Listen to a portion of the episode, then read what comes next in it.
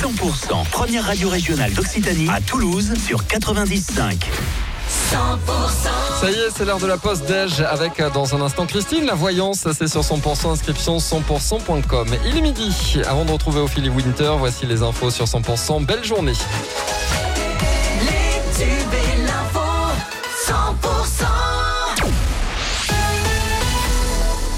Bonjour Cécile Gabod. Bonjour Emmanuel, bonjour à tous. À 24 ans, il a incité sa petite copine à se prostituer. Cet individu a été condamné ce lundi euh, à Toulouse.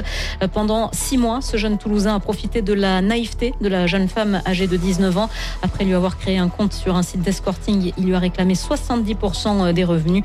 Une histoire de proxénétisme juvénile. hein. Lui est âgé de 24 ans, elle 19. Donc, elle avait besoin d'argent et avait fait la connaissance de ce jeune homme euh, qui était euh, devenu très rapidement euh, son petit ami et son proxénète.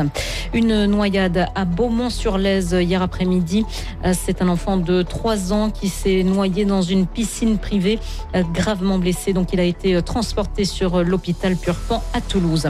5 engins et 18 pompiers engagés pour un feu de grange désaffecté hier soir. Pas de blessés à déplorer. Ça s'est passé sur la commune de Roufiac-Tolosan. Les gendarmes se sont également rendus sur place. Cette mauvaise nouvelle pour les adeptes des à Luchon. Un incident technique impacte les termes de Luchon depuis deux mois et ça a des conséquences sur l'accueil des curistes et en particulier pour le 4 septembre prochain, Pauline Chalère. Oui, cette date devait marquer la fin des travaux des espaces dédiés à la cure thermale des thermes de Luchon et la réouverture de l'intégralité des espaces de soins avec une pleine capacité d'accueil. Cet incident technique a enchaîné la fermeture du service de balnéothérapie de l'espace standard depuis le 4 juin. L'origine du problème a été identifiée au niveau de la bâche de stockage d'eau thermale. Conséquence, la réouverture complète est repoussée d'une semaine. Elle est programmée désormais le 11 septembre. L'établissement ne sera donc pas en mesure d'accueillir les 430 curistes attendus le 4 septembre et se voit contraint d'annuler 283 réservations qui devaient débuter ce jour-là. Les frais d'annulation seront pris en charge pour les personnes concernées. Merci Pauline pour ces précisions. Rendez-vous à Revel sur euh, la base de loisirs de Saint-Ferréol ce vendredi pour une euh, journée dédiée au cerf-volant, piste d'envol, atelier de fabrication, vol en montgolfière et spectacle nocturne.